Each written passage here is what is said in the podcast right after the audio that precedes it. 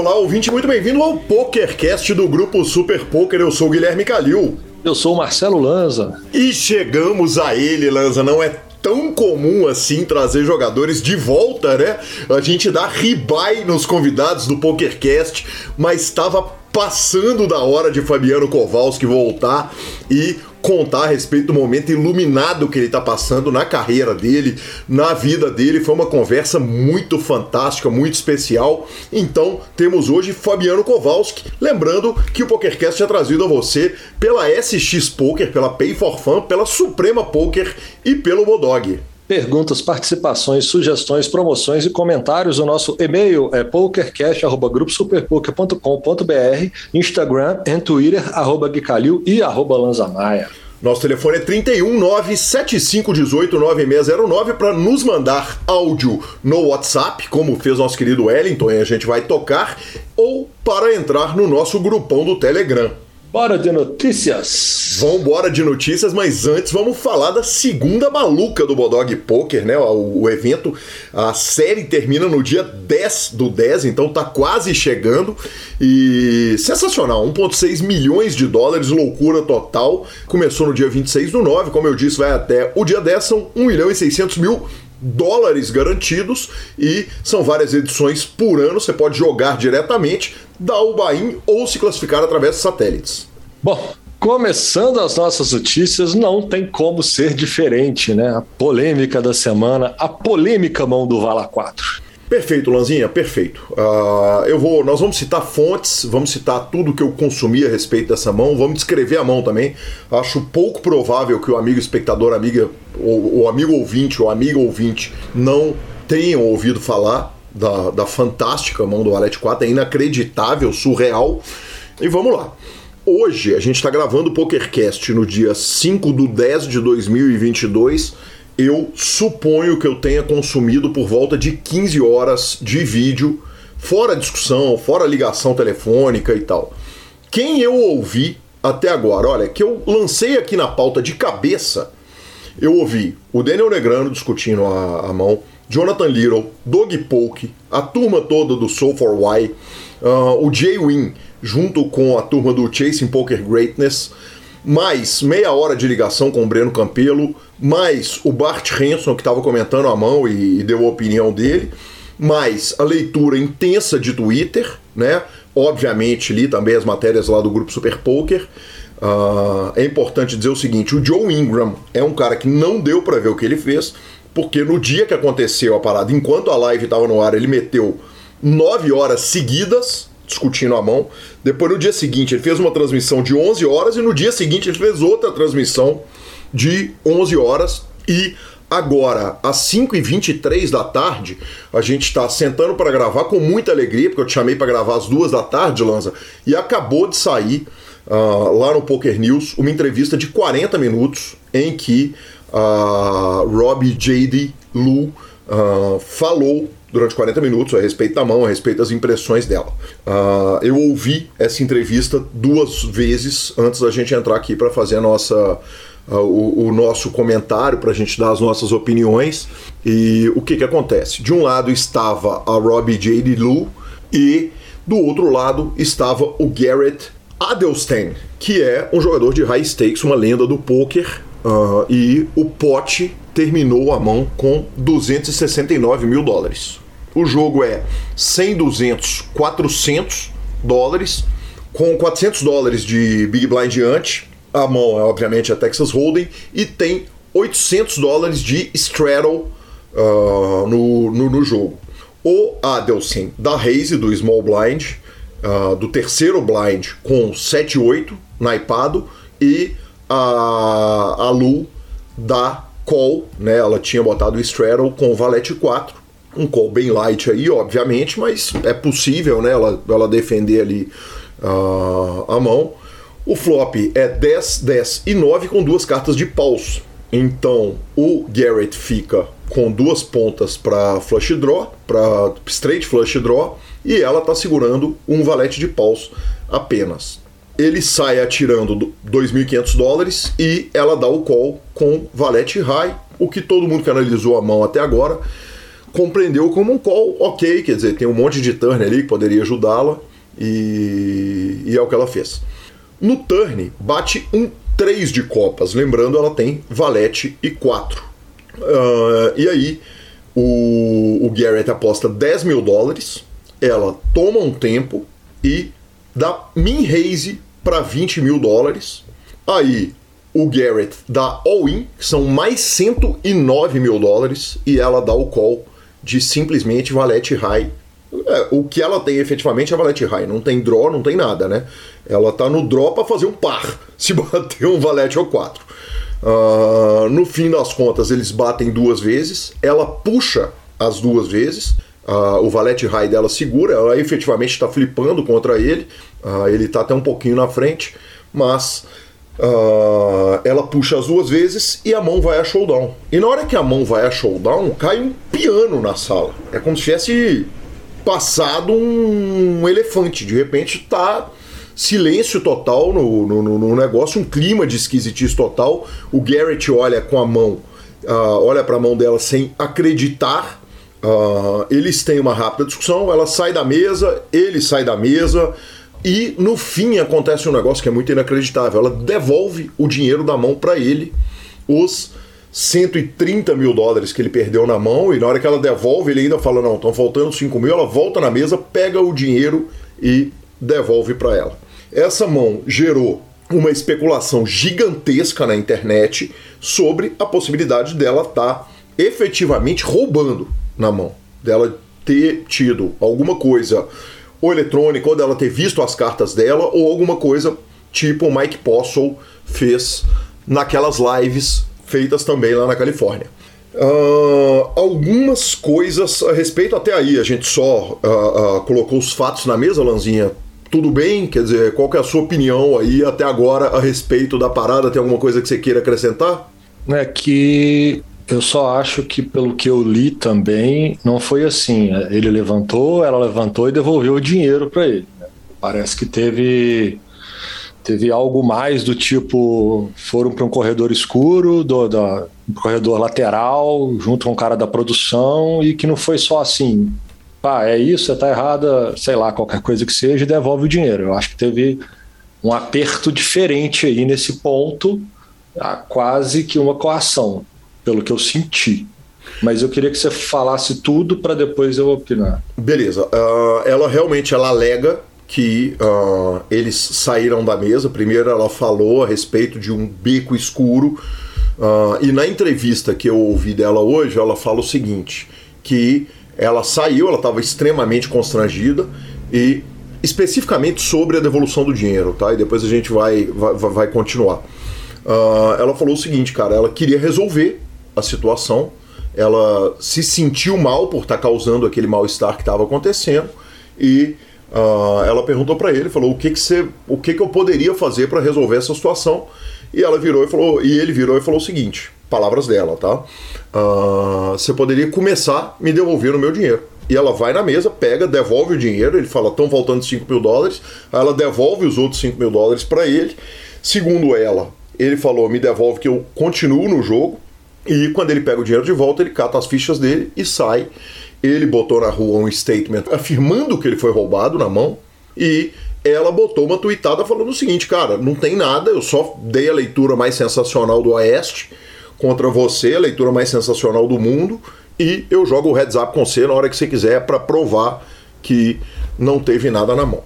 Vamos lá. O que segue é o seguinte: a mão, ela vai parar em todas as mídias de poker, evidentemente, e ela cai inclusive na grande mídia dos Estados Unidos. Tem algumas coisas que precisam ser ditas, por exemplo, ela é aluna do Faras Jaka, é um jogador super conhecido do mundo do poker. Ele dá uma tweetada em defesa dela, falando: Cara, seria muito difícil imaginar que ela fez alguma coisa errada e o mundo do poker se divide. Metade das pessoas acham que ela tinha algum, de alguma forma informação das cartas do adversário, que ela sabia que ela estava na frente, e a outra metade acha que ela deu um call inacreditável, um call bizarro mesmo, quer dizer, o famoso call blefando, né? É, é, é uma parada meio, meio inacreditável, mas jogadores fazem isso, né? O Daniel Negrano, por exemplo, cita o exemplo seguinte: cara, eu já tomei call em jogo de stud que eu tava com par de 9 aberto nas minhas cartas, as cartas não são comunitárias do stud, e o cara me deu call sem ganhar do par que eu tinha aberto. Então, jogadores fazerem jogadas bizarras em cash game é uma coisa que é comum, acontece e, segundo o Daniel Negrano, lá no, no na, na, na, fala dele, isso é a, a possibilidade maior.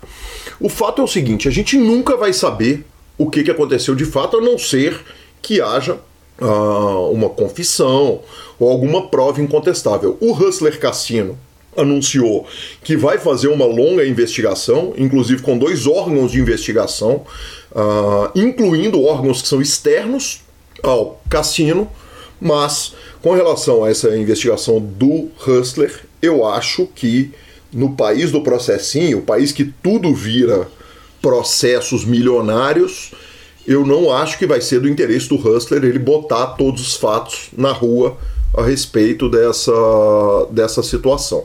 Eu vou ainda para uh, ah, algumas coisas que saíram na mídia.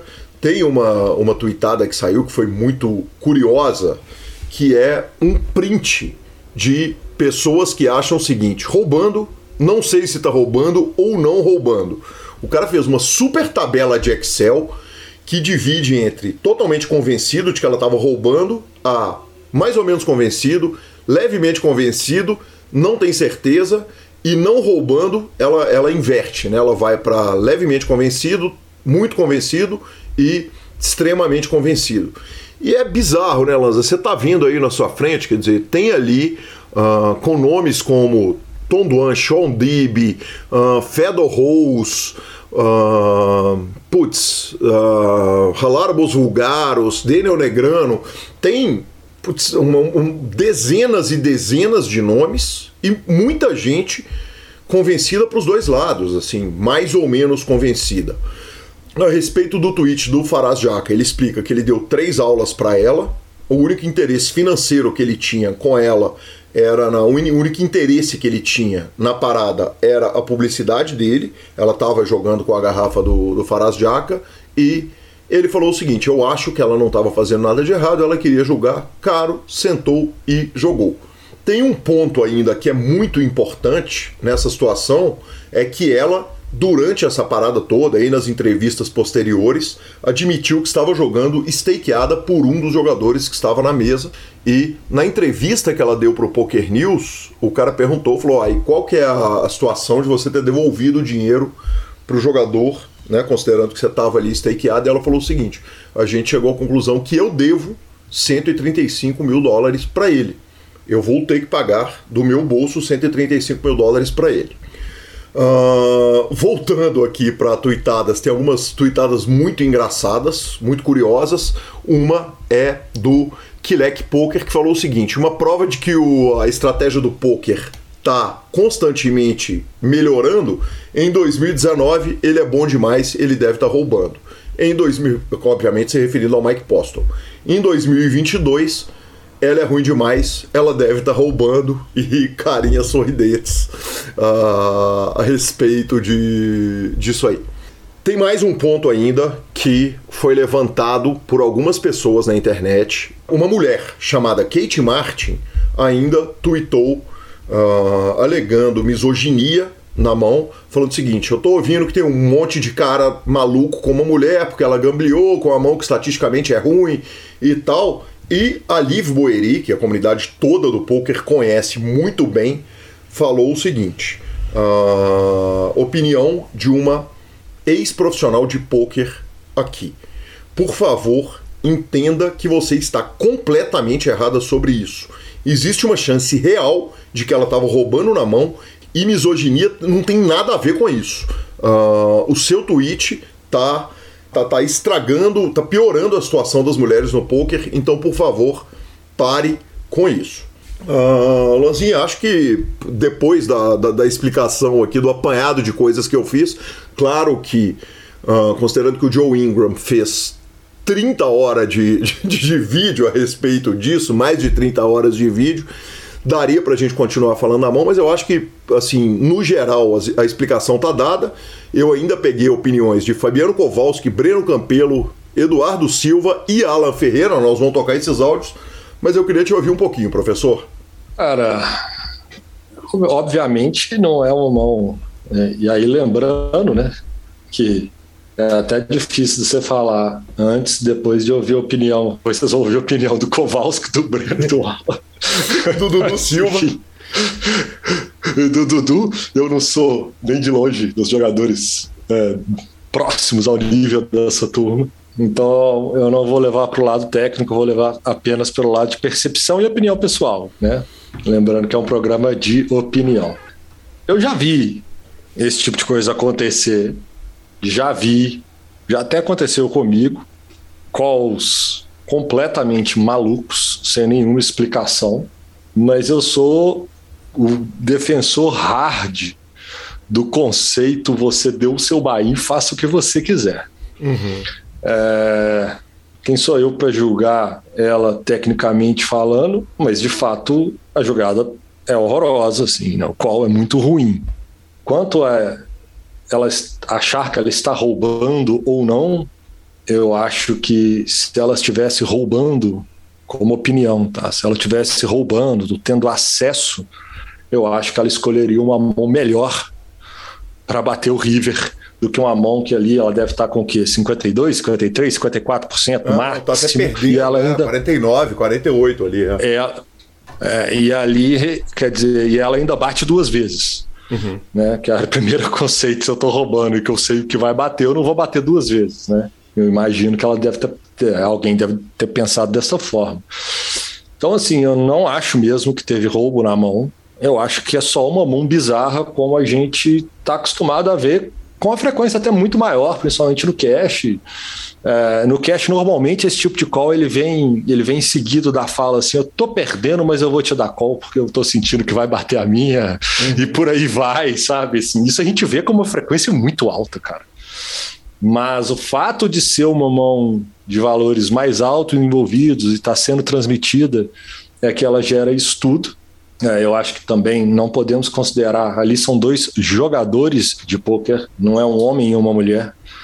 O que eu citei no fato da devolução é porque pode ter colocado ela numa situação mais constrangedora, dependendo do que foi falado e do tom, e ela se sentindo acuada, ela opta por devolver, porque está ali na televisão, putz, vai pegar super mal para mim e tal, e ela, no, no, no, num susto, devolve e a gente sabe que isso sim pode acontecer na hora que você entra dois caras com ela ali no corredor para poder falar pá, pá, pá, e ela, não, não que eu resolver, devolver tá aqui, tipo, num susto. Eu acho que isso não aconteceria, talvez se fosse um homem, tá? Mas eu, no lugar dela, não devolveria. Falar, filho, tá, não gostou, faz parte. Eu achei que eu tinha de dar o call, eu dei o call, eu tô jogando com o meu dinheiro. Se eu tô jogando stakeado, eu tenho que eu tenho que, que dar explicação é pro meu stake, se ele não gostou da mão. E o famoso eu paguei o meu bainho, eu faço o que eu quiser. Eu não consegui ver roubo na mão. Tentei visualizar muito a posição, é, ver ela, ver, ver, tentar enxergar como percepção, e eu não consegui ver nada de anormal a não ser o fato de ser uma jogada muito ruim num jogo muito caro. Uhum. Perfeito. E eu procurei a explicação da devolução por esse outro lado, que eu acho que é até bem mais factível, assim. Mas, enfim, famoso, cara. É, é o que você falou, de fato a gente nunca vai saber a, a, a verdade, mas eu tô bem convicto, assim, pelo fato de não ter tido nenhum tipo de roubo. Até pelo fato, pela estranheza da mão. Se for para você roubar, não tinha porquê, se ela está tendo acesso, ela escolheu uma mão tão estranha que ia levantar tanta polêmica. O Lanzão, uma curiosidade aqui nessa entrevista dela que saiu agora há pouco, um pouco antes do PokerCast, ela alega um negócio que se ela tivesse alegado na hora na mesa, já teria resolvido a parada. Ela falou, cara, eu li errado a minha mão. Eu achei que eu tinha valete 3 e na verdade eu tinha valete 4, eu não tinha nenhum par. Se ela fala isso na mesa, ela resolve a parada, não existia essa discussão. A gente estava sem notícia para o programa de hoje. Não, e, e, e, se ela, se ela igual ela dá o, igual ela dá o raise ali no turn, né? Ela dá o, o raise no turn ali. Se ela volta a casa nele, você podia achar que a jogada era horrorosa, mas tá tudo certo. Sim. Jogou a responsabilidade pro cara. Então, eu, eu, eu tive essa impressão que ela fala do 3. No áudio da, da mão, eu tenho essa impressão. Mas a gente estava ouvindo os comentários, lendo os comentários do próprio grupão do PokerCast, alguém alegou, vou esquecer o nome agora, cara, ela dá uma conferida nas cartas e tal mas por pressão ela pode ter se confundido também. Não, não acho que seria é, tão bizarro você se confundir nesse tipo de situação. Câmera olhando, né? Você fica com vergonha, ou você fica nervoso, nervoso, que é, acontece muito, né? As pessoas jogarem em mesa televisionada e ficarem um pouco mais nervosos e tal. Mas para mim, cara, é, só não posso falar que ela é standard, porque a mão é muito, muito esquisita. Mas eu não vejo, não vejo como roubo, ainda mais naquele lugar, no cassino do jeito que é, televisionado e tudo mais. Eu realmente acho que, que não teve, não. Lazinha, a mão aconteceu na sexta-feira e eu já. Naquela tabela, naquele espectro de muita certeza que a mão foi roubada, alguma. acho que é possível acho que é menos possível, mas provavelmente é o meio, aquela curva, né, que, que vai do totalmente roubando a não, não, não, não tem nada de errado na mão. Eu já estive em todos os lugares dessa linha, quer dizer, eu já tive, teve hora, teve hora que eu olhei e falei, cara, não é possível. Essa parada não é possível. Teve hora que eu olhei e falei, cara, ela só fez a, a, jogada, ela só pegou um bully, um cara que estava empurrando, que empurra, que overbeta, que, que aperta e deu o call, com todas as aspas aí, deu o call blefando. E nesse momento, e eu me reservo o direito de mudar completamente de opinião daqui a cinco minutos, porque nos últimos cinco, seis dias, aliás, uma das coisas que, que, que eu falei lá no grupo do, do, do PokerCast é o seguinte: a única alegria que eu tenho é que eu não tenho que opinar sobre isso agora, que eu vou ter alguns dias até a gente chegar na gravação do PokerCast para falar, para a gente discutir a respeito dessa mão. E eu me reservo o direito de mudar de opinião, mas nesse momento, agora, uma hora, eu ainda estava achando que era bem possível que tinha alguma parada esquisita na mão, mas depois de ouvir a entrevista dela, a sensação que eu tenho é que realmente só foi um call ruim, né? mas que nem ruim não foi, né? Porque ela estava na frente. Então, uh, que é só uma jogada bizarra mesmo, que é só uma, uma, uma, uma que não faz sentido mesmo. Eu, e, e, e, essa é minha opinião agora. Vamos ver. Semana que vem, possivelmente, se eu tiver mudado de opinião mais 30 vezes até a semana que vem, a gente volta rapidamente nesse assunto e trata dele. Óbvio que se surgirem mais notícias, mais informações, a gente volta, vai trazer também, vamos trazer também a, as repercussões. Mas tem uma coisa que eu acho muito importante falar, sabe, a Lanza e amigo ouvinte, amigo ouvinte do PokerCast.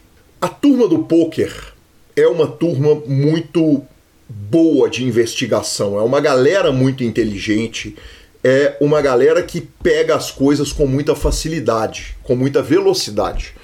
Então a, a sensação que eu tenho é o seguinte: com tantas horas de gente vendo os vídeos anteriores dela, as paradas anteriores, jogadas, enfim, tendo assistido tanta coisa a respeito dela, cara, eu acho que se tivesse alguma coisa de esquisita além da possibilidade dela só ter visto as cartas dele, que também eu acho bem pouco provável, visto que ela tá no assento 2, ele tá no assento 9, não tem uh, ninguém no assento 1 um, uh, entre eles, né? Mas tem um dealer ali entre eles, e ele sendo um, um, um profissional de altíssimo nível, eu acho muito pouco provável que ela tenha conseguido ver as cartas dele, e nesse momento a sensação que eu tenho é que foi só uma jogada esquisita mesmo. Que ela só jogou mal ela fala na entrevista para o Poker News que, que, que, uma terceira pessoa que intermediou a conversa dela com o profissional avisou que ele topa fazer o heads up com ela.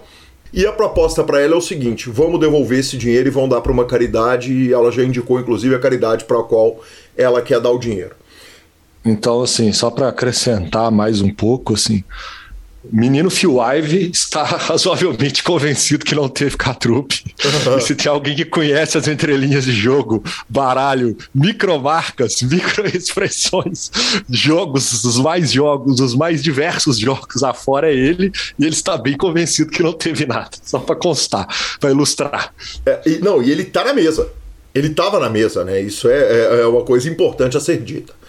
Uh, algumas frases, Lanzinhas, a respeito disso é o seguinte: se você gastou mais de 5 horas vendo o vídeo a respeito disso, você está louco. Essa frase foi do Jonathan Little, eu já falei aqui que eu gastei 15 horas de vídeo, fora mais um tanto de horas em discussão, mas é porque a gente tinha que trazer a análise inteira para o ouvinte. O Daniel Negrano falou o seguinte: se você não mudou de opinião várias vezes a respeito disso, você tá maluco. E com, é, nessa aí eu tô com o Daniel Negrano e o Breno Campelo tá com a gente também. Nós vamos trazer essas opiniões todas. E uma frase, uma coisa que todo mundo está de acordo é o seguinte: talvez a gente nunca vá saber tudo o que aconteceu naquela mão. Isso é uma parada que também é consenso. Uh, por último, Lanza, eu acho que tem uma coisa que é muito importante, que levantou-se a necessidade de se ter cuidado com transmissões televisivas de poker, especialmente em se tratando de torneios high stakes. Eu, eu tenho essa conversa com muita frequência, né? Porque eu faço as transmissões do grupo Super Poker, fiz também muitas transmissões em Belo Horizonte uh, e faço ainda para o Sierra. E, e, essa é uma discussão que eu tive inúmeras vezes, tanto com a gente do Super Poker, sobre a necessidade de que nem eu, nem quem está comentando comigo nunca tem acesso à mesa em tempo real. Quer dizer, isso aí tem que ser só a equipe núcleo mesmo de transmissão e tem que ser os mesmos caras sempre. E no Sierra, por exemplo, em alguns momentos a gente teve questões técnicas que fizeram a gente narrar meia hora antes né, do que ia sair para fora, quer dizer, a gente uh, estávamos, por exemplo, eu e o Rendel, narrando em tempo real e o cuidado que se tem que ter com essas transmissões, e felizmente para as duas pessoas, para as duas empresas para as quais eu trabalho, as pessoas são extremamente cuidadosas, mas, mas é um alerta a mais, né? A gente precisa sempre estar tá conectado, porque. Lozinho, eu vou te falar, cara, na hora que eu comecei a pensar nessa, nessa mão, alguém me perguntou, falou, poxa, mas é, é, é bacana, né? Uma super notícia para dar. Eu falei, cara, isso é péssimo pro poker. Isso é péssimo pro poker. Toda vez que acontece uma coisa desse tipo, uma discussão sobre é catrupe, não é catrupe, uh, Mike Postle, essa situação que a gente está agora chegando bem à conclusão que é, é muito possível que não tenha tido nada, mas essa discussão ela faz mal, ela é tóxica para o jogo e é uma pena que a gente tenha que ter gasto aqui meia hora falando a respeito da, da, da, da sua ação, mas é uma mão importante o suficiente para gerar toda essa discussão. E, Lanzinha, posso mandar para o bloco de opiniões? Fala! Então tá bom, começamos com Fabiano Kowalski. E, aproveitando, você, amigo ouvinte, amigo ouvinte do PokerCast, ouviram, ouviu aí agora a discussão minha com Marcelo Lança, a gente traz, né, claro, a opinião de um especialista. Vale lembrar, claro, que, como a gente já disse aqui ao longo do corpo do programa, é uma mão muito nova. Já tem ali, hoje, estamos eu e Fabiano Kowalski gravando na terça-feira, dia 4 do 10, aproximadamente cinco dias depois da mão, deve ter 200 horas de discussão dessa mão no YouTube para todos os lados, então todas as opiniões estão sendo dadas à luz da informação que a gente tem nesse momento. Mas, Cova, antes da gente entrar e começar a gravar aqui, uh, a gente estava discutindo e eu não posso, tendo você aqui no PokerCast, perder a possibilidade de te perguntar especificamente a mão do Valete 4 para a gente colocar na sessão de notícias. E aí? A, a jogadora estava fazendo coisa errada ou foi só o que o, o menino Alan chamou de uma diarreia mental mesmo? Então, é bem difícil acompanhar tudo que, tudo que rolou já de discussões, né? Talvez eu tenha, já esteja até atrasado com a minha opinião aqui, mas pelo, pelo que eu acompanhei, é, tinha muita gente falando que, ah, que ela entregar o dinheiro é uma é prova de que roubou já, que o assunto estava encerrado e tal. Mas eu acho que é bem pelo contrário. Tipo, a menina claramente recreativa, assim, tipo, joga tava cagando pro dinheiro ali, tá, enfim, jogando dinheiro pro alto. E eu penso assim, tipo, se for, fosse uma pessoa que tá ali há três dias jogando, já com, com, com, com algum aparelho para roubar, com alguma, alguma estratégia de roubo, a última coisa que essa pessoa vai fazer é no, no primeiro momento que acontece uma mão esquisita, ela devolver o dinheiro, né? Uhum. Tipo, ah, assumir a culpa. Tipo, ela devolveu o dinheiro na, na vibe de que, pô, sei lá qual que foi a vibe dela, a loucura dela do momento. Mas é, é, tipo a única opinião mais forte que eu tenho é sobre isso, que tipo ela devolveu o dinheiro não é uma prova de que ela estava roubando, talvez talvez bem pelo contrário, né? Eu acho que uhum. diminui a probabilidade dela ela tá de catrupe.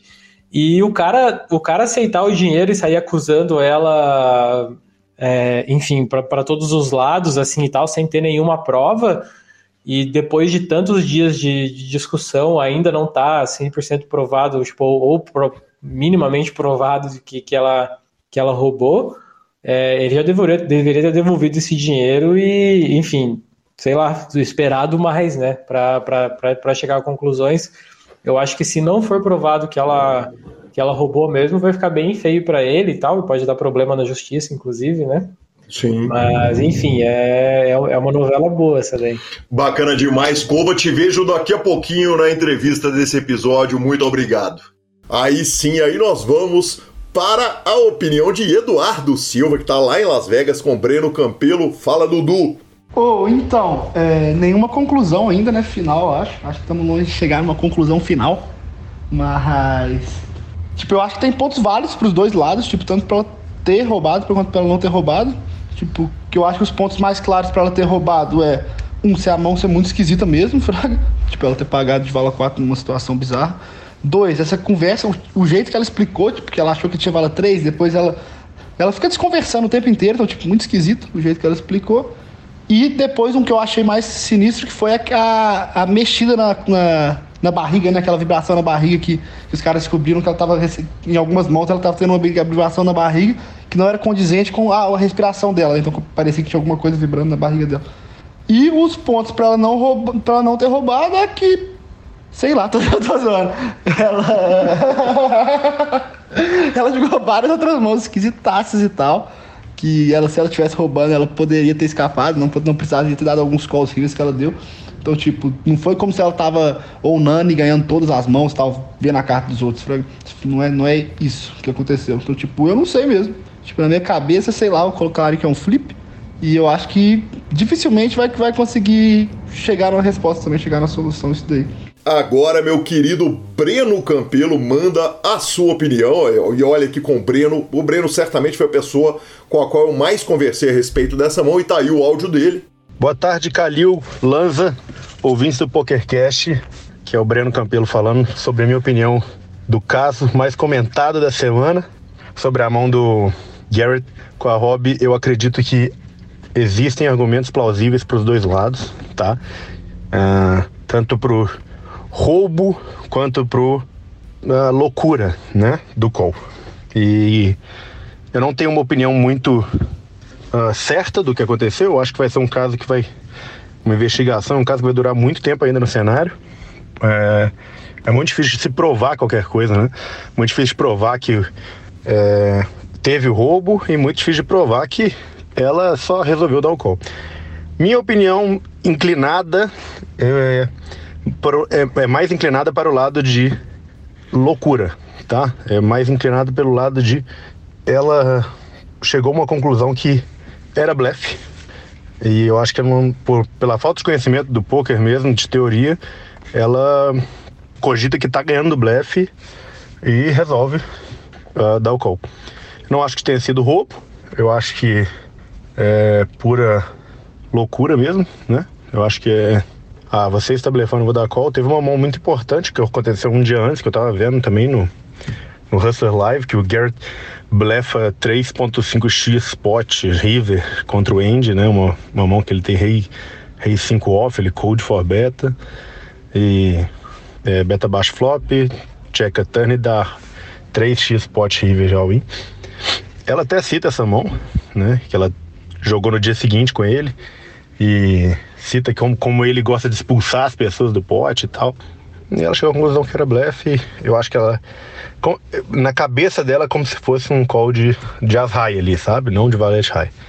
Que ela não, não entendeu no momento, talvez. Seria que, pô, ela tá perdendo para alguns blefs também, né? Ela tá ganhando de pouquíssimos, pouquíssimas mãos, mesmo que sejam é, mãos de que não tenham valor mesmo. Mas essa é minha leitura, esse é meu lado, eu tô inclinado para esse lado.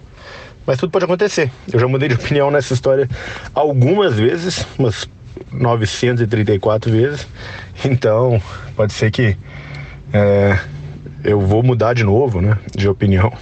Mas acho que é mais por esse lado. Ela concluiu que era blefe e resolveu dar o call sem cogitar que o Valete High não, não poderia, poderia estar perdendo mesmo para ele, tá bom? É, um grande abraço para vocês e é isso. Valeu! E por último, nosso querido homem fantástico, jornalista sensacional, Alan Ferreira. Fala, Alan. Calil, foi um tema que a gente, né, inevitavelmente, a gente discutiu bastante na live. E a única tecnologia que o pessoal viu ali possível, não só né, no chat, mas também no, no, no Twitter da vida, foi a questão da tecnologia lá que ela receberia informação por meio de um objeto que vibra quando ela está na frente, tá? E aí, eu, aí beleza, só que essa é a única informação que ela tem, né? O objeto é, né, teria, que é o objeto vibra se ela está na frente na mão. Só que ela tem a informação, né? A infor ela tem a informação da mão dela que ela tem só vala high, né? E aí a gente tendo todas as informações, a gente vê que a mão no river é um flip, tá ligado? 53, 47%. É uma equidade muito próxima. E aí, se você tem um suposto objeto que te passa informação, você vai querer bater duas vezes o river com a chance ainda maior do pote splitar, tá ligado? Eu não vejo nem um pouco inteligente uma, uma, uma coisa dessa. Ela poderia, se ela tivesse mesmo algum hack de informação, ela poderia é, puxar mãos com, com suspeitas muito menores, sabe? Não tem nenhuma suspeita, tipo um blefe no river, que tipo o, o, outro adversário não tem nada, ou um hero call, né, com o último par com um adversário passando blefe, tá ligado? Então, no meu ver, cara, não teve nenhum tipo de trapaça da Rob Liu, mas é aquilo, né? Eu, eu sei que o argumento do outro lado também é muito convincente e tudo mais. E vamos ver o que, que vai ser da apuração aí do, do Hustler Cassino. Maravilhoso, maravilhoso, vamos que vamos. Uh, nesse momento, Lanzinho, então, para encerrar, eu acho que em caso de dúvida é pro réu, né? Uh, uh, eu acho que se não há certeza, a gente vai partir do princípio de que não houve nada de errado até que mude alguma coisa e tudo pode mudar antes, inclusive, desse programa sair para o ar. E deixo a falinha do Hit Gomes que pegou uma foto da minha bermuda de biscoito Globo e falou: Cara, a única coisa mais criminosa do que o call de Valete Rai é essa bermuda de Guilherme Calil. Obrigado, Hit. Justíssimo, inclusive a falinha. Que bermuda horrorosa. Maravilhosa. Tava lá no Instagram, tá lá no arroba Gui Calil. Se alguém precisar, é só entrar no grupão do Telegram e pedir que eu mando de novo a foto. Lanzinha, e para encerrar nossa sessão de notícias, só avisar que está chegando o BSOP Gramado, vai ter transmissão, claro, dos dois últimos dias, vou transmitir também na semana que vem Enjoy Poker Tour. Na outra semana transmitiremos a WSOP e também não está longe o CPH, então por falta de transmissão ninguém vai ficar sem poker não, tá? Boa. Vamos para entrevista? Vamos, mas não sem antes trazer a palavra da Pay for Fun Uh, a gente estava tendo uma discussão exatamente no grupo e o Wellington, nosso querido ouvinte Wellington, falou: Cara, queria deixar meu feedback positivo depois de usar a Pay for Fun, resolveu minha vida e é super prático. O Rodrigo falou: Cara, eu indico demais o Pay for Fun, eu sou recreativo, ela resolve muito bem a minha vida. E o Otávio falou o seguinte: Cara, eu uso a Pay for Fun desde que lançaram, eu vou te falar, mudou minha vida no ramo que eu trabalho. Hoje eu não vivo sem a Pay for Fun e é uma coisa que veio para melhorar muito. Então, obrigado a todo mundo por esse feedback e ficamos com a palavra de Rodrigo Garrido.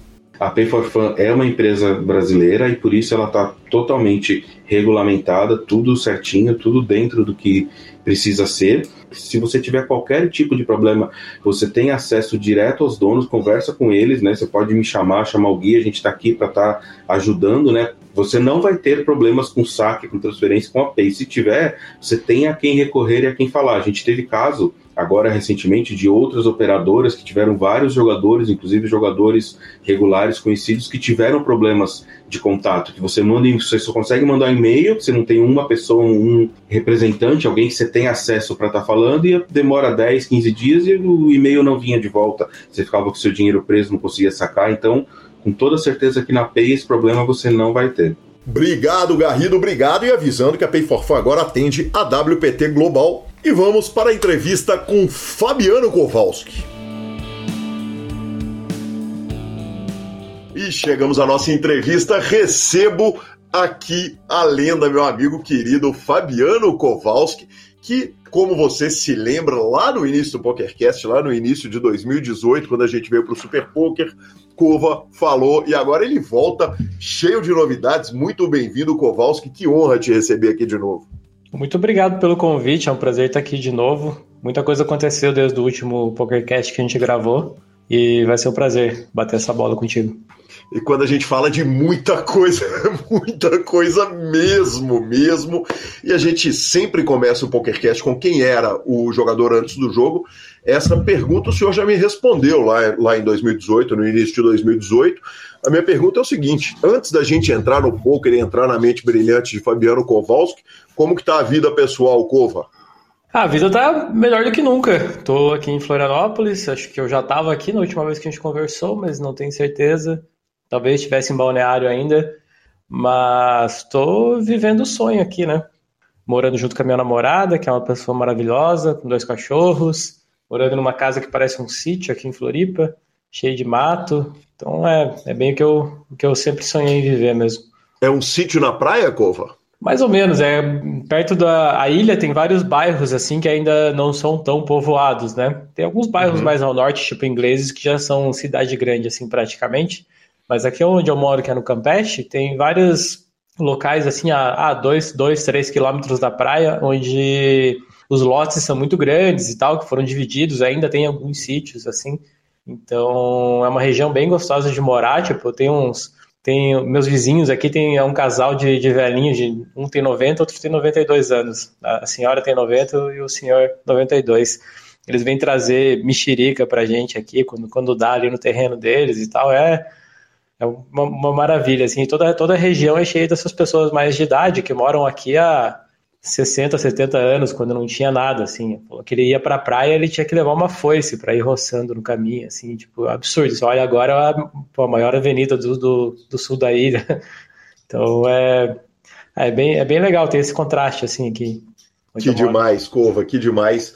Uh, fala para mim um pouquinho a respeito da, da, da, da, diferença, porque da última vez o senhor ainda, salvo engano, ainda estava solteiro, estava lá com o Pitão tocando louco. e eu não quero te botar em fria nenhuma, mas, mas eu queria que você falasse um pouco, porque inclusive gostaria de agradecer a enorme ajuda do Vitão.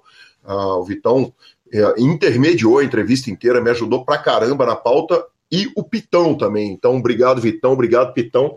E o Pitão estava me contando exatamente disso, falando, Gui, na, na, última entrevista, quer dizer, provavelmente ele ainda estava aqui comigo tocando louco em balneário, e agora ele está em outro estilo de vida, e pro Cova, palavras do Pitão, o, o, estilo de vida dele faz toda a diferença na performance, na questão de mindset. Eu queria que você falasse um pouquinho disso, Cova, porque, porque é uma mudança bem radical, né? Uhum. Então, eu sempre fui a favor assim de viver tudo que aquela fase da vida está oferecendo para você. Então, a primeira vez que fui para Balneário, eu estava namorando ainda e tal, né? Viver uma vida mais tranquila ali. Conheci a cidade, gostei bastante da ideia de ser tudo muito perto, ser uma cidade grande assim, mas que você conseguiria, conseguia ir a pé ou no máximo de bike para qualquer qualquer lugar que você quisesse da cidade. Então, aquele conceito de Balneário Camboriú me atraiu muito desde o primeiro dia. E aí eu fui para Blumenau e tal, daí eu fiquei solteiro e voltei para Balneário. Uhum. E, pô, vivi, vivi tempos maravilhosos ali. Foi uma fase bem, enfim, estilo pitão, assim, de viver. E, cara, isso, isso eu, é eu lembro, pouco, né? eu lembro com muito carinho daquela época, foi é, tipo, muito, muito divertido mesmo, a gente fez muita festa e tal, trabalhamos bastante também, mas é, é o tipo de coisa que eu gosto de viver durante um tempo, assim, sabe? Uhum. Ali foi... Eu, os primeiros seis meses, assim, foi muito divertido tudo, e depois começou a decair, assim, começa a ficar repetitivo, né? E eu acho que para todo mundo, assim, esse estilo de vida de balneário é, é bem raro alguém como o Pitão que se adapta lá e consegue é, viver durante vários anos, assim, naquela mesma intensidade e ainda trabalhando hard ao mesmo tempo, né? Então, para mim, foi melhor sair de lá, né? Vivi, vivi, durante um ano, depois aquilo lá já não era mais o que eu estava curtindo mais, e aí eu vim para Floripa e agora é o, é o contraste aqui, né? Aqui é a vida tranquila e tal. E são fases, né? Eu acho que cada, cada lugar de Santa Catarina, que, que eu morei pelo menos, tem um, uma coisa diferente para oferecer. E eu gostei muito do tempo em Balneário, gostei muito do tempo em Blumenau. Joinville também, teve, até tinha algumas coisas legais lá, tirando, tirando o calor e a chuva. Mas Floripa, Floripa é, é para mim é o melhor dos mundos, assim, que, que tem um pouco de tudo. Se você morar num bairro diferente, parece que é outra cidade. Então, hoje funciona muito bem aqui em Floripa para mim, para a fase que eu estou vivendo, de mais trabalho e tal, e, e de curtir a natureza. Então, é isso. Que bacana. Cova, me conta uma coisa a respeito do seu jogo. Quer dizer, claro que estar casado, não pegar balada na sexta-feira, os dois cachorros para depois. Aliás, o livro do, do, do, do, Slow Rabbit fala. Tem um capítulo que, que, que, especificamente diz o seguinte: tenha um cachorro, se você é jogador profissional de pôquer. É, eu queria que você falasse um pouco a respeito do impacto no seu jogo porque obviamente a, o seu jogo ele é composto por uma série de coisas, mas existe um impacto enorme de uma vida tranquila e eu, ou, perdão, eu imagino que exista um impacto enorme da mudança de vida em cima do seu jogo. Você consegue perceber isso? Isso é, é, é uma verdade? Eu acho que sim. É, eu nunca tinha pensado pelo, pelo, pelo lado do cachorro, assim, mas ele realmente você tem um. Particularmente o cachorro, assim, que é o que eu mais convivo. É, sempre que você olha para ele, ele está ali naquele momento, né? Vivendo, vivendo o que está acontecendo agora, nunca tá. Enfim. Às vezes o, no, no na rotina de, de, de, jogo a gente fica se remoendo um pouquinho sobre o que aconteceu. Ah, eu errei aquela parada naquela reta final, enfim, que, que tipo, é uma, uma oportunidade que não acontece numa frequência muito grande, então você fica se remoendo sobre aquilo e tal, e ou você fica pensando no futuro, tipo, ah, vai ter tal série, vai ter tais torneios e tal, o que eu vou jogar aqui, eu não vou, e o cachorro tá sempre ali trazendo pro, pro momento presente, né, que é onde realmente importa. Então, se você olhar com esses olhos pro, pro, pro cachorro, né, tipo, é é sempre um lembrete de, de viver no agora, de tomar a melhor decisão que está na tua frente ali, e só isso que importa, né? E com relação à vida fora da balada, quer dizer, a vida de casal, você uh, se imagina tendo a mesma performance uh, mantida a mesma qualidade dos estudos, o mesmo tempo de grind, se você tivesse vivendo a vida que você viveu em outro momento da carreira, quer dizer, na solteirice, uh, balada, álcool, loucura e etc. Não, com certeza não. É, é, bem mais fácil você dedicar tempo com regularidade aos estudos, assim, e, e jogar de cabeça mais limpa quando você está casado, né? Quando você está vivendo uma vida mais, mais, mais regrada ali, não é? regrada parece que é chato, assim, né? Mas é uma rotina mais constante, né? Você não. Ah, você tá em balneário lá vivendo a vida de solteiro, pô, cada dia você vai para um lugar diferente, você vai conhecer pessoas diferentes e sempre que você conhece uma pessoa nova, tem uma interação ali de se conhecer, que demora, né? Então toma tempo. Então é, é um negócio que acontece meio que repetidamente, todas as semanas, quando você está vivendo assim. E, e isso é, é, é, tempo que, que falta né, na rotina do jogador de poker. Tipo, Uhum. Se eu tivesse mais 24 horas por dia disponíveis, eu teria coisas para estudar em todas essas horas, com certeza. Então, é uma, a rotina de solteiro é uma rotina que toma mais tempo, assim, né? Tipo, de conhecer mais pessoas e tal. Então, isso é, é, é, é um tempo que faz bastante falta. E o, o corpo acaba funcionando melhor, né, para mim. O, o que o Pitão falou lá, provavelmente tem a ver com isso, que algumas pessoas são, as pessoas são diferentes, assim, né? Tem gente que precisa mais dessa rotina para para conseguir performar melhor e outras e outras menos, né? Outras podem fazer o que quiser, que tá, tá, tá sempre com a cabeça ali 100% focada no jogo quando for a hora, né? Quando for a hora de estudar, quando for a hora de jogar. E eu, eu não, eu preciso preciso realmente estar vivendo uma rotina mais regrada, mais dentro do jogo, entrar dentro de uma bolha para poder performar no meu melhor, né? Então, essa rotina que eu vivo hoje aqui em Floripa tem tudo a ver com isso. Cova, na primeira entrevista para o PokerCast, você disse o seguinte: eu tô sem dúvida nenhuma no melhor momento da minha carreira. Uh, se você fosse traçar uma reta de momento na sua carreira, todo momento atual é melhor do que o momento anterior? Não, com certeza não. Teve vários, vários buracos que eu, que eu entrei no, no, ao longo do caminho ali. E eu sempre fui muito de, mesmo não estando em balneário, sempre curti muito verão no Brasil e tal, sempre gostei muito disso, tipo, seja de fazer esporte, seja de passar tempo com a família quando, tá, quando não estava solteiro. Então eu, eu, eu acabo oscilando bastante, né? Teve uma. Tava até fazendo uma análise assim, dos meus resultados ao longo dos anos, há algum tempo atrás, e eu notei que durante o Scoop, eu não tenho nenhum título do Scoop, o Scoop é ali no final do, do, do verão brasileiro, né? Uhum. E o meu desempenho no Scoop é sempre tipo break-even, assim, sofrendo. Né? O gráfico não, não anda muito para frente e tal. E é sempre aquele período que termina o verão brasileiro, começa o Scoop, eu tô lá desenferrujando, começo a estudar, entro na rotina, pá, e aí tem todo o período ali, ah, depois, depois do Scoop, né, que eu, sempre começo a ter resultados e o ápice é sempre durante o W Cup. Aí durante uhum. o W Cup, pô, tem quatro títulos e tal, tem um. Todos os. Se você filtrar ali só, por, só, só pela época do W Cup, a minha consistência é muito grande, assim, todos os anos bem lucrativos. E aí depois o W Cup dá uma baixada de novo, assim, geralmente, né? Porque o volume cai muito e tal, e o verão volta uh, pro Brasil, né? Então, uhum. Com certeza eu tenho bastante oscilação, assim, mais, mais, mais do que eu gostaria. E só que é algo que eu recentemente parei para pensar, assim, então é, com certeza eu vou tomar ações para que isso não aconteça nos próximos anos, né? Quero, quero ter uma consistência, consistência maior, ali, ao, maior ali ao longo de, de todos os meses do ano. Mas é coisa simples de resolver também, né? Uma vez que você traz isso para a consciência, por isso que é muito importante a autocrítica e a e tá cercado de pessoas que, que querem o teu melhor e que estão sempre olhando o que você está fazendo e criticando isso de uma maneira positiva. Então, uma vez que você traz isso para consciência, é muito fácil. Tipo, pô, eu sei que eu tenho tendência a dezembro ficar muito tempo sem estudar. Janeiro, mesma coisa. Então é só colocar algumas coisinhas assim, tipo, pô, toda semana, pelo menos umas oito horas ali, eu tenho que estar sozinho na minha. Na, fazendo a session de estudos que eu costumo fazer ali e tal. E, e, seguindo uma rotina minimamente regrada. E isso não vai, não vai atrapalhar em nada eu aproveitar o verão em Floripa, sabe? Vai, eu continuo, é só, é só uma questão de se organizar. Se eu deixar para fazer isso em cima da hora, eu vou acabar deixando de lado. Férias não é uma opção? Quer dizer, parar, pegar um período do verão e simplesmente parar de jogar e, e, e dedicar a lazer esse período? Isso é o que eu fiz, né? No, no, no tipo, acabava jogando domingo e tal, mas uhum. sem muito compromisso.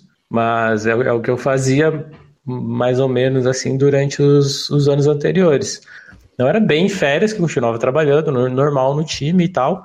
Mas é mais, é mais especificamente a rotina de estudos que eu tenho, que é algo que eu gosto muito de fazer, que é quando eu acordo, eu ah, tomo meu café, vou lá junto com o cocô dos cachorros e, e aí eu vou ver um vídeo ou, ou fazer qualquer coisa que seja 100% estudo de poker, tipo rodar uns spots no software, rever mãos do dia anterior e, e, e por aí vai, durante uma hora e meia, duas horas, já nesse período da manhã. E aí só depois que eu terminar essa session que eu pego o celular, que eu abro o WhatsApp, eu faço qualquer coisa assim, Skype, e aí deixo o mundo entrar na minha vida, sabe? Então essa rotina de estudos ela acontece bem na, na, na parte onde o meu cérebro está mais limpo, assim, para receber informações, né, para aprender. Então é, é, particularmente essa rotina que é o que muda completamente, assim, o meu, o meu, o meu desempenho, eu acho de qualquer forma, dá para se dizer que é o melhor momento da sua carreira agora com toda tranquilidade, né? Ah, sim, com certeza. Mudar para Finlândia seria outra opção, né? Você escolher um lugar que não tem verão resolveria Passar o verão na Finlândia é foda. Exatamente, você zera a, possibilidade. Uh, Cova, uh, outra coisa que o Pitão uh, fala, e fala com, com toda a razão, porque eu reitero que a gente tem uma relação que veio lá de 2010, quando a gente fez parte daquele fantástico time do Forbet, e você já era unanimidade lá no que diz respeito a, a, a relacionamento interpessoal. E, e, o Pitão reitera isso. Ele fala, cara, o Cova é unanimidade como pessoa e como professor. Todo mundo adora discutir, ter aula com ele. Uh, o, o, o, encanto dele ao falar de você é um negócio que diz muito a respeito. Vamos falar um pouquinho a respeito da. Do, Eu tô arrepiado do... aqui, muito obrigado, Pitão. e, é, vamos falar um pouquinho a respeito dessas relações. Cova, uh, o samba hoje, grande parte dos backers uh, não jogam diretamente para o time, quer dizer, existe um pool compartilhado, correto? Uh, como que funciona o, o, o pool que você joga atualmente? O pool que eu jogo atualmente é eu, o Padilha e o Alan, Alan uhum. Shake. A gente resolveu montar um plano para jogar para jogar high stakes, né? Pegar, pegar uns desafios diferentes ali e tal. A gente estava num momento parecido. E é, é, em paralelo, assim, a gente acaba fazendo alguns estudos, assim, porque o, o, o Bahia que a gente almeja jogar, que a gente já está jogando, na verdade, é um pouco diferente, assim, do que do, do que a maior parte do time joga, né? Tipo, que são os torneios de 10k e tal, de 5k. Esses torneios são bem, na verdade, tipo, é, é meio que um plano para virar regular desse, desses torneios, né? Não, não necessariamente é a melhor decisão para a carreira de todo mundo. Na maioria dos casos não é. Uhum. Uh, que é, é, mais um. Tipo, a gente já. Todos já têm uma carreira consolidada, a gente tem o time e tal, a gente tem uma estabilidade financeira bem grande e aí a gente resolveu pegar esse desafio de jogar mais caro, né? Mas esse só, só acontece depois que você já passou por várias e várias etapas da vida como jogador, né? Perfeito. Uh, Cova, acaba sendo muito legal para o samba ter três jogadores planejando jogar eventos super high rollers, os eventos mais caros e tal. Quer dizer, existe uma experiência que você acaba agregando de fora que você, que você leva para dentro do samba na hora que você começa a enfrentar esse tipo de field, correto? Sim, com certeza. Com relação a, a, a torneios live, estão dentro do plano? Quer dizer, você olha um US Poker Open, você olha esses torneios gigantes com mais de 100 mil, 200 mil, 300, 500 mil acontecendo no mundo e, e vislumbra você, Padilha e Alan, grindando esses torneios? Com certeza, né? São, são torneios que estão acontecendo numa frequência cada vez maior. Uhum. É, o Triton parece que veio para ficar, né? Estão tendo vários torneios lá muito legais mesmo e todos com com um EV muito bom. É, que eu digo o EV muito bom é porque tem muitos recreativos que vão lá jogar, né? O torneio acontece em torno dos, dos recreativos e acho que a tendência é acontecer cada vez mais, né? E eu gosto muito de jogar ao vivo. Hoje em dia, com certeza, é a minha preferência, assim. Eu pretendo jogar cada vez mais. E quando a gente atingir um nível de bankroll e, e técnico confortável para jogar esses torneios, com certeza vamos estar tá lá quando você decide, claro que nós vamos falar um tantão de EPT Barcelona, né? Um torneio que, se você já tinha carinho antes, agora você tem motivo para ter, além de carinho, né? De ter amor. Mas quando você decide a, a grade agora, o que, que vai jogar, então deixa de ser uma discussão, evidentemente, do samba e passa a ser uma discussão entre os três jogadores? Sim. É, antes de a gente formar esse pool, os três já jogavam por conta, né? Isso é importante uhum. de notar. É, ninguém saiu do samba para fazer o pool, assim e tal. Geralmente, quando a gente está jogando para o time, eu joguei para o samba já. É, acho que todos os backers já jogaram para o samba, se eu não me engano, tirando o Padilha, talvez. Uhum. É, não, não lembro, mas é, é indiferente. Quando eu entrei para o samba, fazia muito sentido para mim jogar para o time, porque eu não tinha um bankroll confortável e tal, e eu teria que grindar torneios mais baratos. E, enfim, fazia sentido, eu joguei para o samba por um bom tempo até criar o meu bankroll confortável ali para jogar por conta. E é e é isso que todos os, os, os head coaches fizeram, assim, tirando tipo o Hélio, que já veio com o make confortável antes de entrar pro time, né? Mas enfim, os três jogavam por conta, cada um no seu no, no ABI ali que, que, que tava confortável, que achava que era o melhor para sua carreira, e aí a gente falou, ah, vamos... Eu e Padilha, já, a gente já tava jogando mais caro, né? A gente já tinha feito um pool entre nós dois ali, e aí o Alan Sheik mostrou que tava na mesma pegada e tal, tendo ótimos resultados, jogando muito bem, principalmente. E com o Bankroll também para parecido assim que, que poderia entrar junto com a gente, ali a gente fez essa parceria. Então, foi, foi, juntou bem o momento da carreira dos três e aí a gente resolveu encarar o desafio. Que demais. Qual que é a, a, a, sua posição de professor do samba hoje? Quer dizer, tem quantas pessoas abaixo de você? Quais são os alunos? Quais são os stakes dos alunos que, que, que, que, que tratam, que tem o Cova como professor? Então, todos os jogadores do time principal que é onde eu dou uhum. aula ali. E uma, uma vez por mês tem um, uma aula especial pro, pro, pro pessoal do Sambinha ali, que é, que é sempre um dos head coaches que dá. Então todo mundo acaba tendo acesso ao Vimeo também, que é onde a gente salva as nossas, as nossas aulas e o pessoal pode acompanhar de lá. É, a única diferença é que o pessoal do time principal tá, tá ali ao vivo, né? Pode mandar Sim. as dúvidas e tudo mais. Mas sempre tem, tem aula de sambinhas também. Então, é, eu dou aula para todo o time principal, que são 90 pessoas, eu acho, por aí. E sempre tem a mentoria, né? A mentoria a gente divide ali em 10 jogadores para cada head coach, mais ou menos, né? Nós somos em 9. Uhum. E essa mentoria é o pessoal que a gente toma, toma cuidado assim, mas. É, toma cuidado, não, esqueci a palavra. Mas enfim, a gente cuida dessa galera mais, mais de perto, assim. Então, inclusive hoje está rotacionando essa mentoria. Aí o que, que a gente faz? Faz aulas de X1, né? Pego cada um deles ali, olha as stats e tal. A gente pode. Tem várias maneiras diferentes de fazer isso. Eu posso pegar a pasta de grind de domingo e ver, ver os torneios que, que, que o jogador jogou, ver se tem alguma usada ali no meio e tal.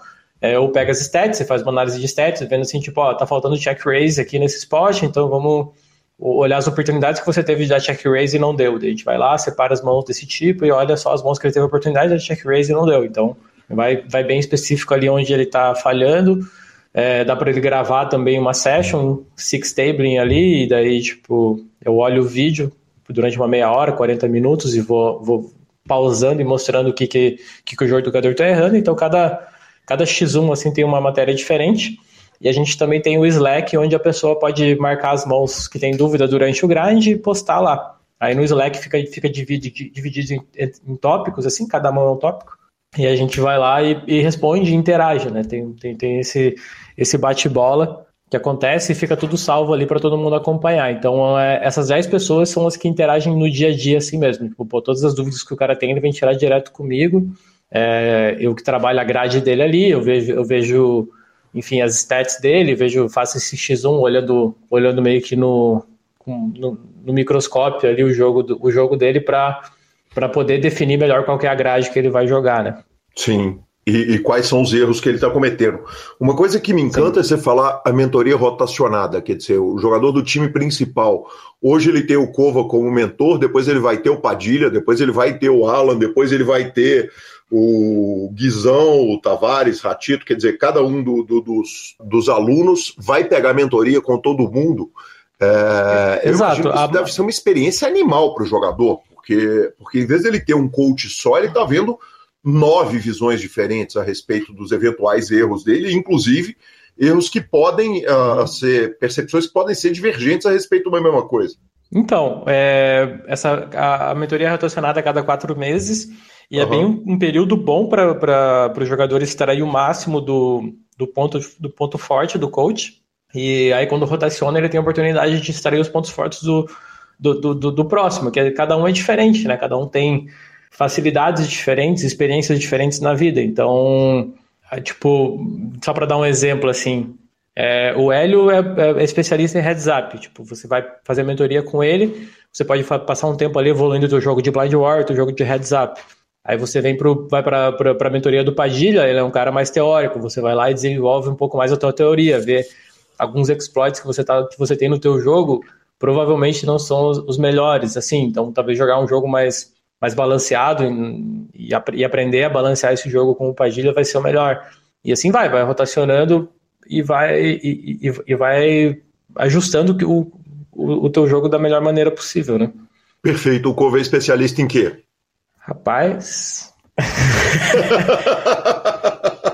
Difícil dizer, mas eu acho que eu sou o cara mais teórico, talvez, um pouco, hoje em dia. Varia, uhum. assim, né? Eu tenho... Mas não, ah, pronto, a minha especialidade com certeza é, é reta final, né? ICM, mesa final.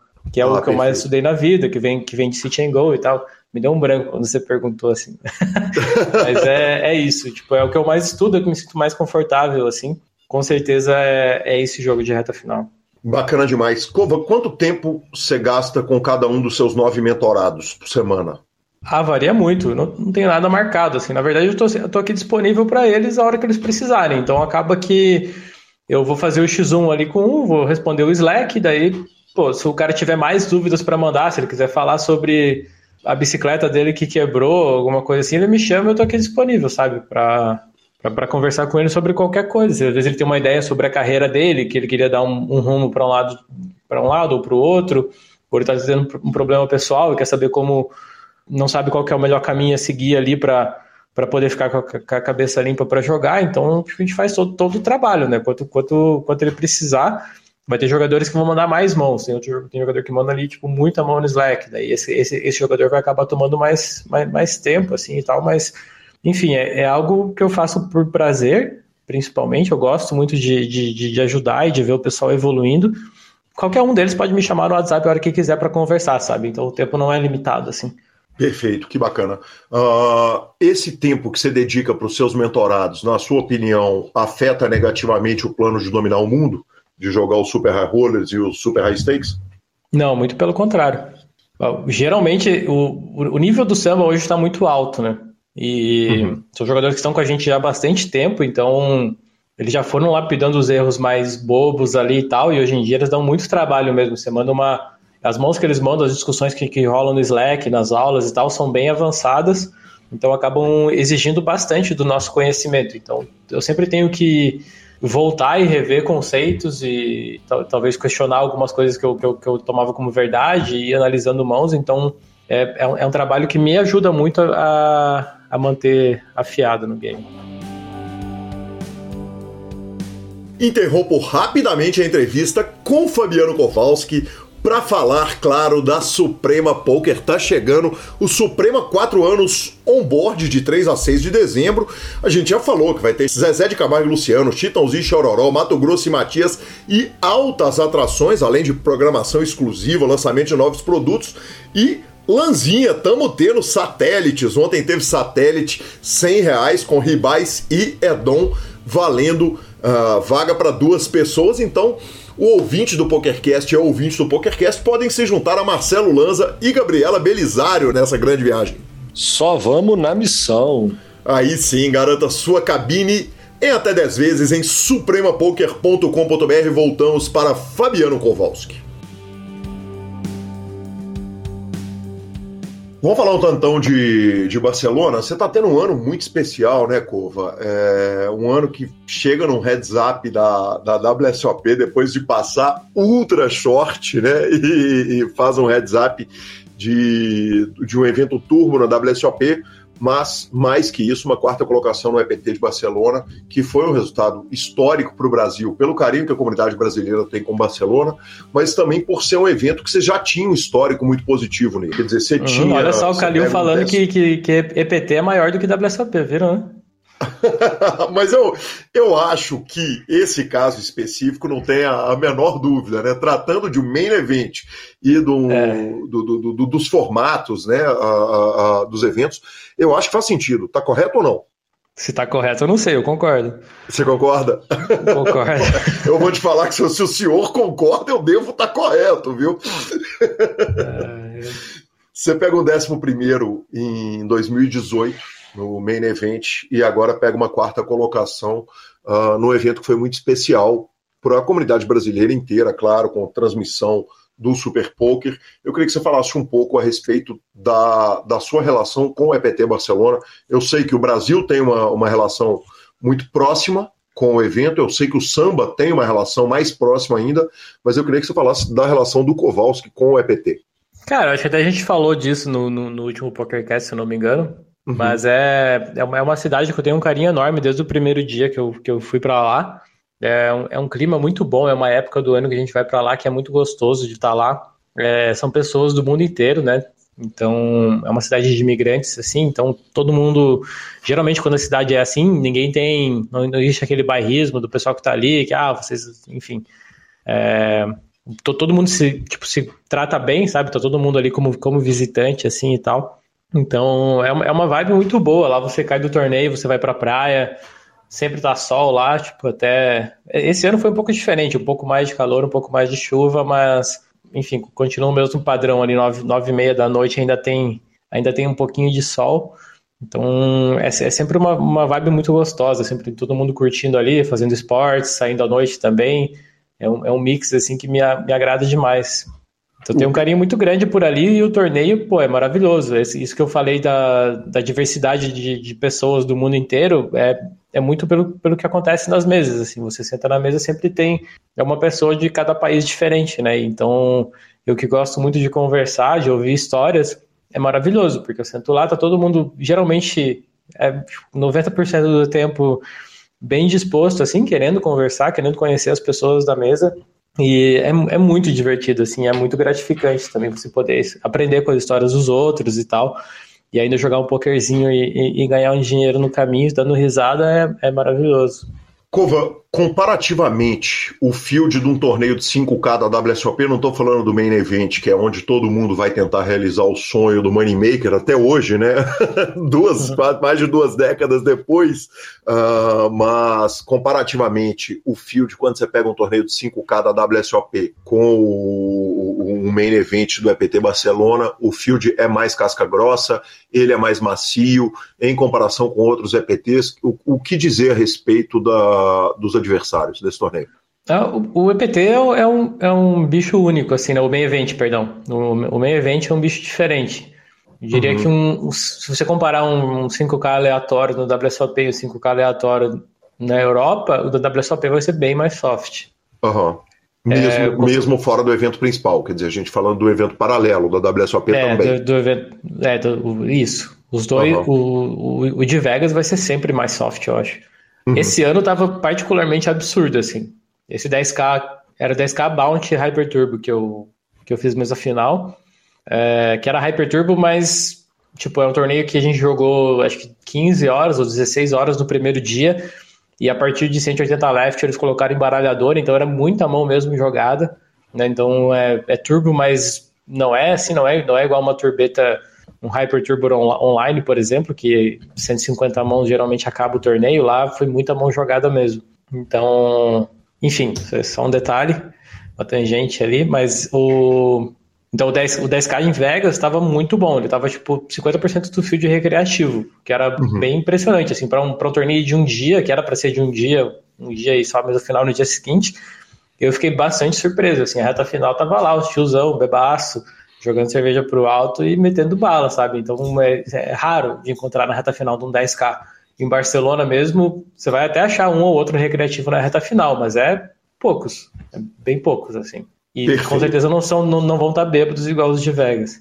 Perfeito. De qualquer forma, o EPT de Barcelona continua sendo um bom torneio para um jogador recreativo, obviamente, que tem condições de jogar, que tem condição de dar bain, ele continua sendo um field bacana de, de, de ser enfrentado? Não, o, main event, particularmente, tipo, a gente estava comparando dois torneios de 5K. O main uhum. event do PT Barcelona ele é muito tranquilo, assim. Tem gente que, que, que, enfim, joga satélites assim pelo mundo inteiro, fazem satélites de home game e tal na Europa, isso é comum também, igual em Vegas. E ah, a gente tem um home game que joga toda semana, vamos fazer uma vaquinha aqui, quem ganhar o ranking vai, vai jogar o EPT main event lá pela, pela gente, né? Uhum. Tem bastante disso, tem bastante jogador satelitado barato online. É, é um torneio muito bom mesmo, muito soft assim de se jogar e enfim muita gente, né? Muito bom. A reta final dele estava muito boa, assim, se parar para pensar, tipo, não tinha não, não era só regulares, né? E os regulares que estavam lá também cometiam bastante erros e tal. A galera mais do cash, a galera de, de live e tal, meio perdida que tava lá. Então é um, é um torneio bem, bem único mesmo, bem bom de se jogar. Bacana demais. Uh, o, o, Pitão, ainda voltando na, na, na, ajuda toda que ele ah, deu na construção dessa pauta, estava uhum. me contando o seguinte: que a, a, a, sua rotina, em especial no EPT, era completamente diferente da dele. Ele falou: Porra, Gui, minha rotina era loucura total. A rotina do povo era acordar de manhã para jogar ping-pong com Rochinha. Antes de grindar o torneio, eu começo perguntando o seguinte: ping-pong é, ping -pong é esporte? Porra, demais, o melhor de todos, inclusive. É Muito mais glória do que, o, do que o tênis de quadra. Muito mais o quê?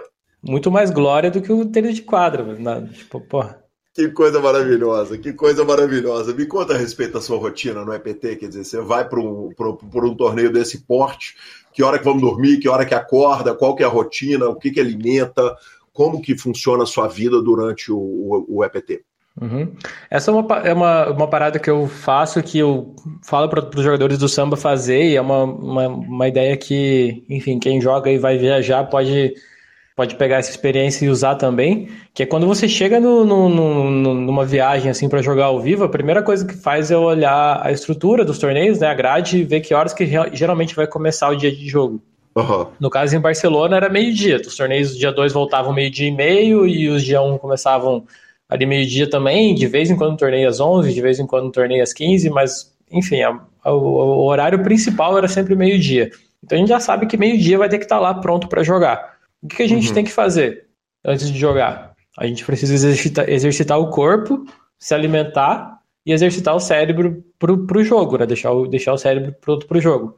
Então você tem que dar um jeito de meio-dia você ter feito um exercício físico, ter almoçado e ter estudado um pouco de poker, discutido mãos, enfim, o que você gostar de fazer naquele momento. Então, aí você monta, ah, qual horário tem que acordar para isso acontecer. No nosso caso lá era 9, 9 e meia, a gente acordava em 9 horas, aí, pô, ia lá, já tomava um sol, tomando um café, aí já ia lá jogar o ping-pong, aí dava umas 10 e meia, já voltava para casa, estudava um pouquinho de poker enquanto almoçava e aí 11 e meia estava pronto para jogar. Então é uma rotina super leve, era, pô, a gente fazia um exercício tranquilaço ali, uma meia horinha, é, pegava um sol, que é importante, a gente vai ficar dentro do cassino o tempo todo depois, né, não vai pegar sol. Então, acho que essa, essa é uma coisa que tem, que tem que acrescentar ali, né, se você está ficando em hotel principalmente, eu aconselharia a dar um jeito de, de, de sair ao ar livre, se o hotel for fechado, de alguma uhum. maneira. Então, vamos lá, pega um sol, faz exercício físico, alimenta o corpo e aquece o cérebro para você não cair de paraquedas na mesa lá sem, enfim, levando uma meia hora para aquecer, né, o, o cérebro de poker. Então, uma vez que você monta essa rotina de uma maneira enxuta, assim, que ah, às vezes, às vezes você pô, vai jogar até mais tarde, aí vai acordar 10 horas ali, 10 e meia, aí sabe que você tem menos tempo, é só você fazer as coisas mais rápido. Você sabe que que o exercício físico dessa vez tem que ser de 20 minutos. Então você já faz um algo mais intenso, assim, vai correr na praia, dá um mergulho e volta. Tipo, isso aí dá para fazer, dá para fazer em 20 minutos, onde a gente estava. E você vai adaptando dessa maneira, desde que você faça essas quatro coisas antes de antes, antes de começar a jogar. Então, isso eu fiz isso em Vegas, fiz isso em, Barcelona e, e sempre faço isso em todas as viagens que eu vou. E, cara, isso é um diferencial muito grande, assim, tipo, principalmente depois de vários dias ali jogando e tal, você vai percebendo que a tua disposição para o jogo é, é, maior do que, do que os dos, advers, dos adversários e tal, e enfim, faz, faz bastante diferença. Cova, você pega todo o torneio do primeiro nível? Quer dizer, você, você sempre entra jogando nível 1, jogando mão inicial do torneio, ou você opta por entrar já depois de alguns níveis em alguns torneios? Eu tento pegar desde o primeiro nível. Eu acho que tem um EV bem grande de pegar ali desde o primeiro nível. Uhum. Mas eu não vou ir dormir 5 horas da manhã e acordar às 11 para tipo ir correndo para a mesa só para pegar o primeiro nível, sabe? Sim. Se acontecer alguma coisa, acordei 11 da manhã, aí eu vou dar prioridade para fazer as quatro coisas que eu falei e vou chegar um pouco atrasado. Sim. Então, de, de, dependendo do. Tipo, um dia ou outro você pode até pular esses, essas quatro etapas que eu falei da manhã. Uma delas, ah, um dia não, não vai dar tempo de fazer exercício e tal. Isso não, não, vai, não, vai, não vai te afetar mas não dá para ficar fazendo isso o tempo todo, né? Então você pode ajustar essas rotinas assim, tipo, um dia, um dia eu não pego o torneio de início, outro dia eu não, não faço exercício, outro dia, enfim. É, isso, é de, isso é de boa, é, pequenas saídas assim da rotina não, não, não, não, vão te machucar de maneira nenhuma, desde Sim. que o global esteja continue funcionando, né? O que importa é o somatório, assim, no final. Perfeito. E a, a rotina de break e de final do grind? Quer dizer, tem a cachaçinha da madrugada uh, à noite ou ela é uma viagem livre de álcool? Cara, o álcool, o álcool atrapalha bastante o sono, assim, né? Tipo, vai Sim. ter muita gente que, que, que, que, enfim, prega o contrário, mas no fundo, no fundo, todo mundo sabe que é uma mentira, né? Se você beber antes de dormir, você não vai dormir tão bem. Você pode, tipo, perder a consciência mais rápido, assim, você pode, é, enfim, fechar o olho e começar a roncar mais rápido, mas o teu cérebro, ele não está tendo o mesmo descanso que ele teria, né? O teu corpo não está tendo o mesmo descanso. Ele está lá digerindo uma substância tóxica e tal, e o teu corpo não está descansando tanto quanto se você tivesse dormir depois de, enfim, sem, sem, sem ingerir nada, né? Então, ajudar não ajuda. Agora, tipo, ah, é um problema tomar uma breja ali um dia ou outro antes de dormir? Claro que não, também. Como eu uhum. falei, o que importa, o que importa é o global. Se você vai beber, encher a cara todo dia depois que acabar os torneios, cara, você vai chegar no último dia de grind morto, né?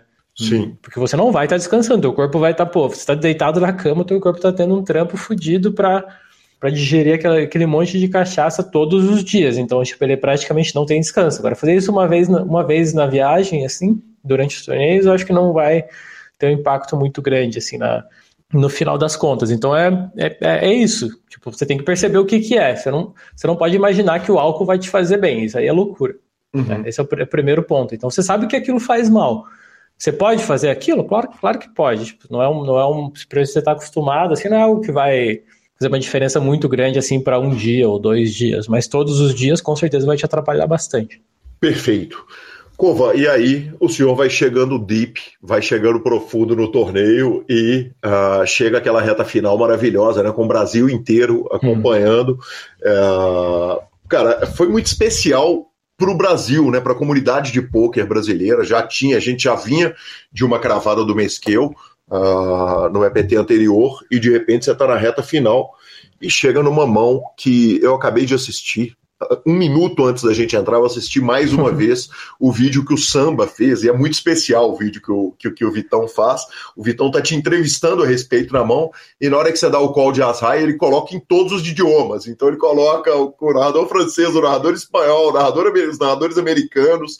Caramba, e, eu não vi esse vídeo. Cara, é demais, é demais. É um vídeo absolutamente imperdível.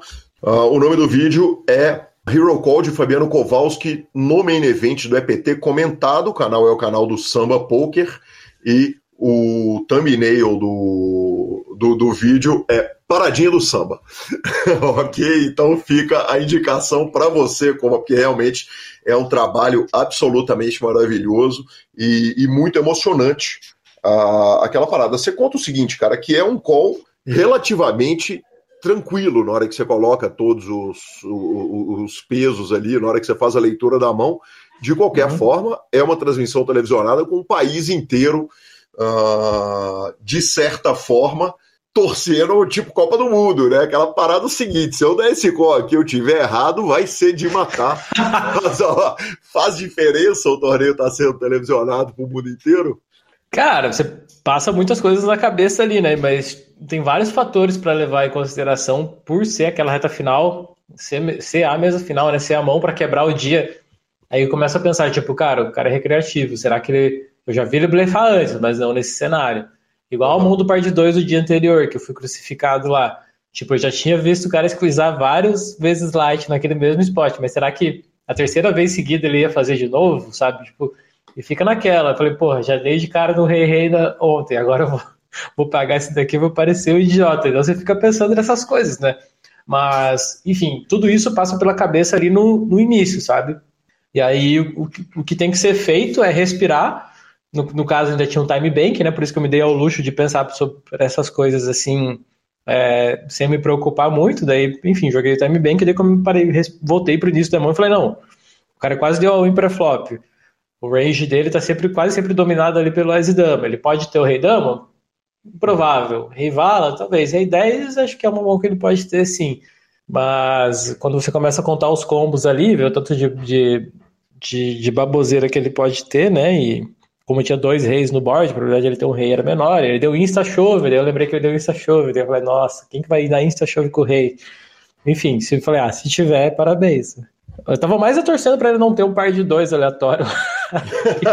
Exatamente, porque era muito improvável ele ter o rei no final das contas, assim, quando você passa por todo o raciocínio. Né?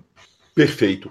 Uh, as transmissões dos dias anteriores chegavam informações a respeito dos jogadores para você? Quer dizer, como é que funcionava para que você tivesse. Porque existe ali, obviamente, na hora que a gente está fazendo um torneio televisionado, tem um read claro ali de, do, dos jogadores que estão jogando contra você.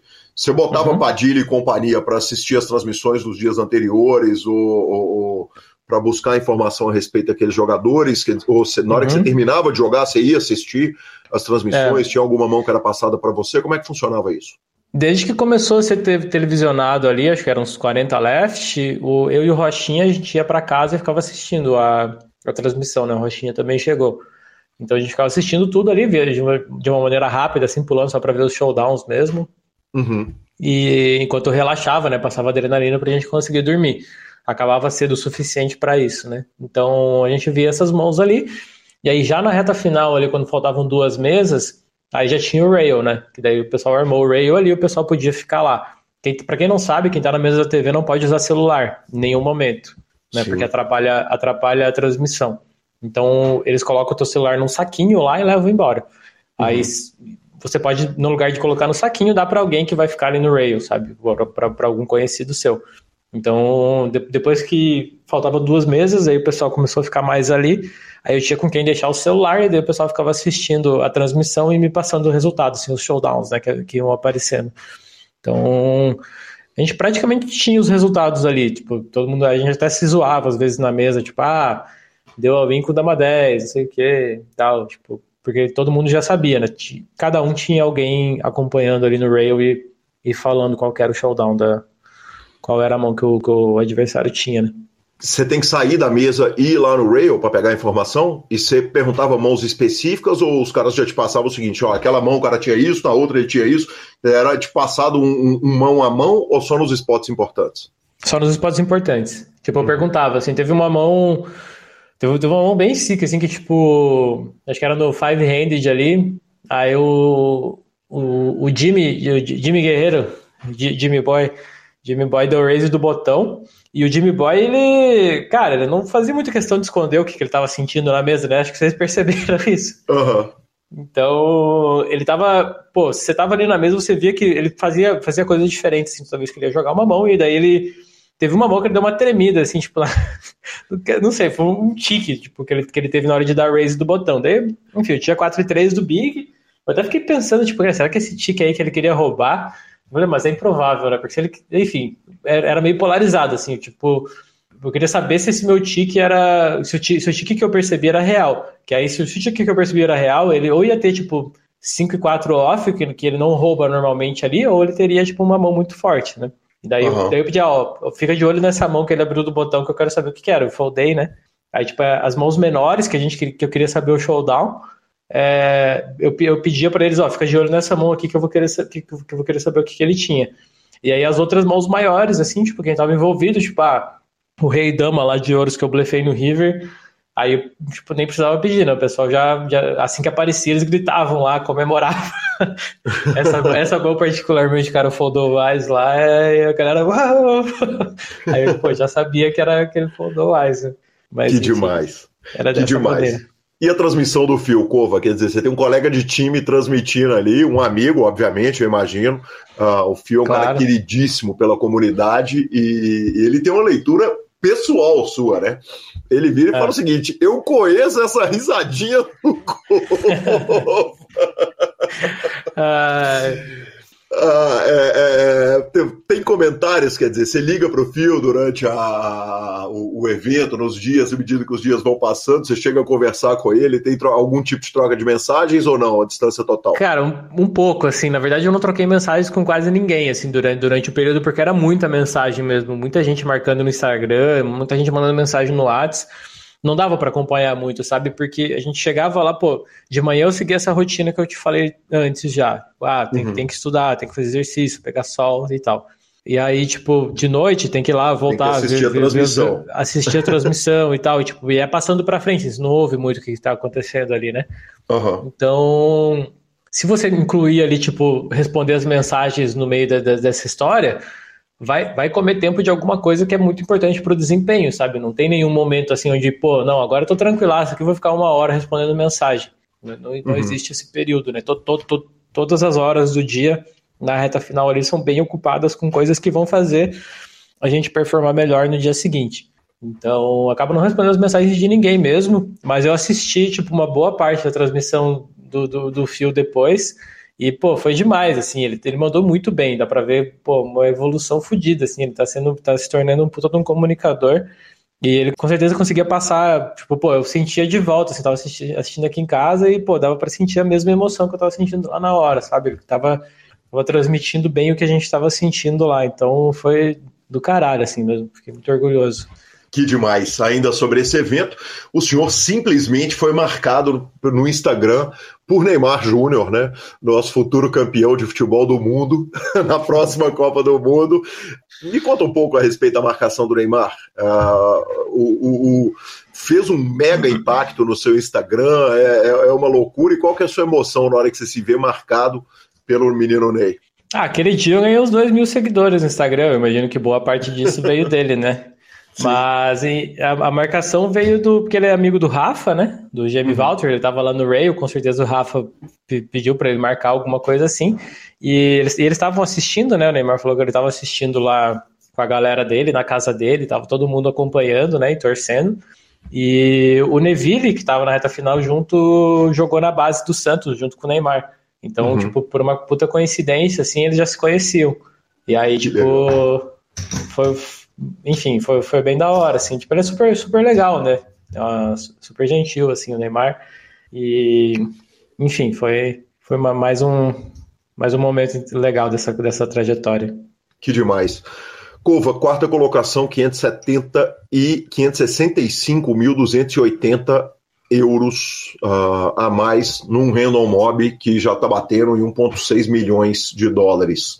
Uh, e isso vem depois de uma segunda colocação na WSOP. Uh, ah, uhum. Tem algum amargor de, de, de, bater tanta gente e não pegar a primeira colocação nos dois torneios? Nenhum, absolutamente nenhum. Eu sempre falo é, para o pessoal do time, para quem me pergunta, que eu falei bastante isso no meu Instagram lá, que o que importa é a trajetória. Eu tô lá uhum. vivendo um, um momento maravilhoso da minha vida que lá no EPT, minha mãe chegando lá, meus amigos lá, tipo, uma festa do Brasil, todo mundo mandando mensagem, tipo, é algo que, pô, se vier o caneco, eu posso dizer que, tipo, meu, mudou tudo? Não, sabe? Pô, uhum. vai ser uma cereja no bolo ali, mas, cara, não, não é algo essencial para tornar aquele momento especial, sabe? Não é algo que tá no meu controle. O especial para mim é que, porra, a mesa final lá eu, eu olho no replay e eu concordo com praticamente todas as jogadas que eu fiz. Eu acho que explorei bem os esportes, eu acho que, que eu peguei bem a, a explorei bem a estratégia de, de, de, de cada adversário. Então é, é isso que me deixa feliz, essa galera tá lá, é, enfim, tô, todo esse momento que é, o, que é o mais importante, sabe? Tipo, é eu tá performando bem e tá, e tá com, toda, com toda a família e amigos lá, né, junto. Inclusive quem tava no Brasil, tipo, meu sentimento lá era de que estavam juntos, sabe? Tipo, dava aos poucos momentos que eu abria Instagram ou WhatsApp, alguma coisa assim, era uma loucura. A minha mãe sempre falando que tava toda a família assistindo e mandando mensagem para ela, que vira na TV, sabe? Tipo, essas coisas não tem preço. E, tipo, se tivesse ganho seria mais legal? Óbvio que seria. Mas é algo relevante, assim, é algo que vai ficar, meu, pô, podia ter ganhado. Não, eu fiz tudo que estava ao meu controle para ganhar. Não ganhei e tudo bem, né? Que demais. De qualquer forma, é o seguinte: 2017, primeira colocação no Deep Stack, uh, no Limit Holding, 2.200 euros para 93 mil euros. Em 2018, a 11 colocação rendeu praticamente 100 mil euros. E agora, 565 mil euros pela quarta colocação. Você já parou para botar na conta só o que você. o, o, o ROI do EPT Barcelona para Fabiano Kowalski? Ah, é, pô, eu, eu, eu sempre penso assim que eu acho que eu ganhei dinheiro em todos eles, tirando o último que eu fui fora esse, acho que eu fiquei break-even, ganhei um pouquinho. Uhum, que demais. Eu só, eu só, lembro disso, que é, que é, é lucrativo ir para lá. tem, tem, tem, sido sempre lucrativo, mas é, pô, é sempre um momento maravilhoso, assim, eu adoro ficar lá jogando e tal. E ficar lá grindando mesmo, pô, um, um K que teve antes do main event, acho que eu dei oito entradas, acho que dei o máximo de entradas que, que podia dar, e não passei pro dia dois. Acontece e, também, né? É, é o grind, você vai lá, você tá lá presente e é um negócio que o Yuri, Nerd Guy, sempre fala, né? Você tem que estar tá lá, você tem que estar tá lá presente fazendo o seu trabalho, né? Uhum. Uma hora o, o vento pode bater pro teu lado e mas só vai bater pro teu lado se você estiver lá no grind, né? Se você às vezes na oitava bala é onde pô, as coisas vão acontecer para você. E se você desiste, aí não tem como.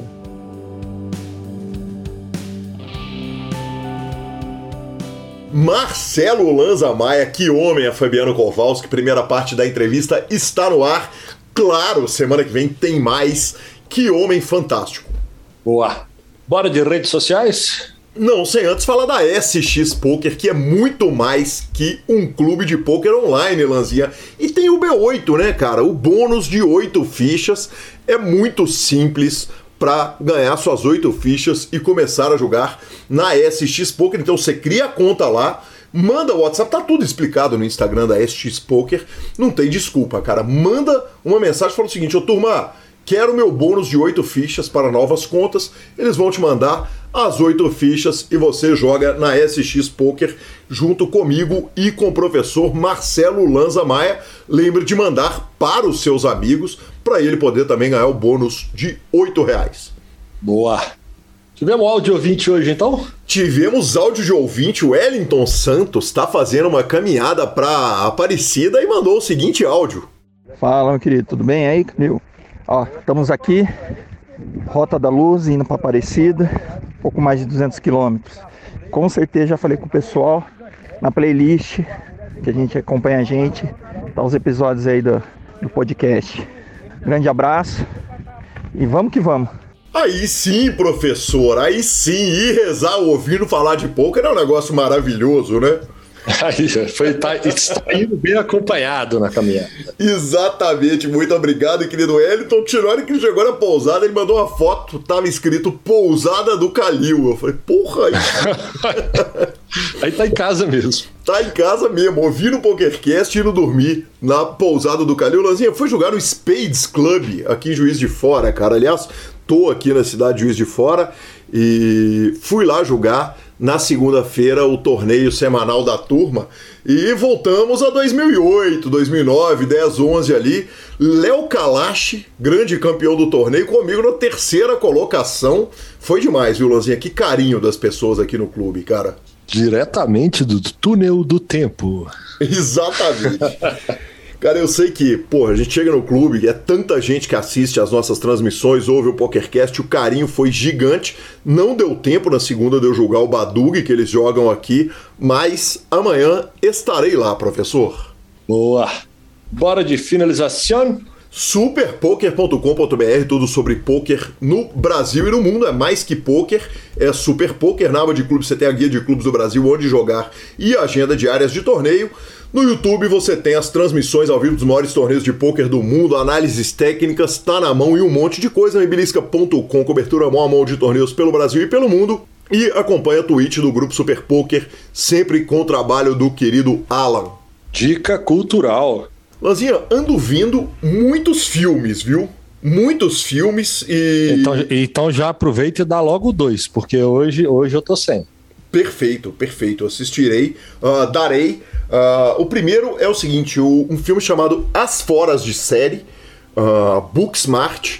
É um filme, é uma, uma comédia romântica, drama adolescente de duas meninas que no último dia de colégio, né, de high school delas, uh, elas passaram o high school inteiro estudando e resolvem tocar o louco.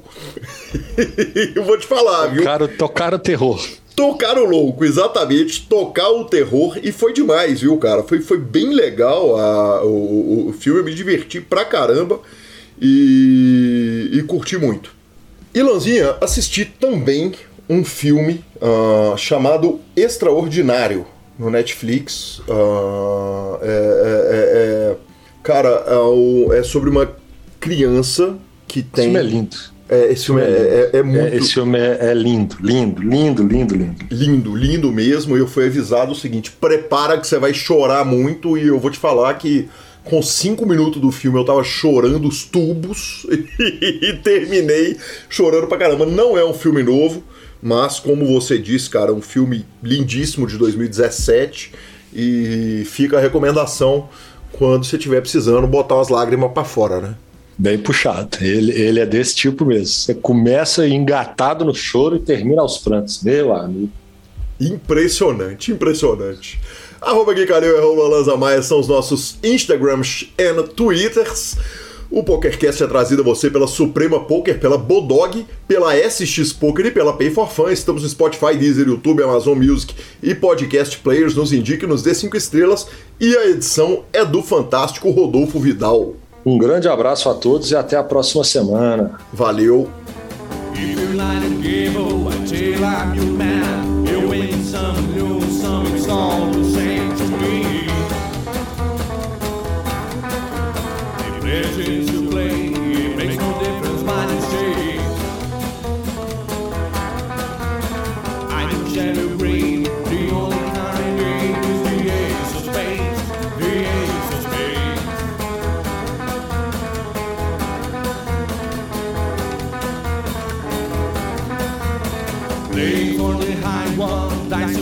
andaba.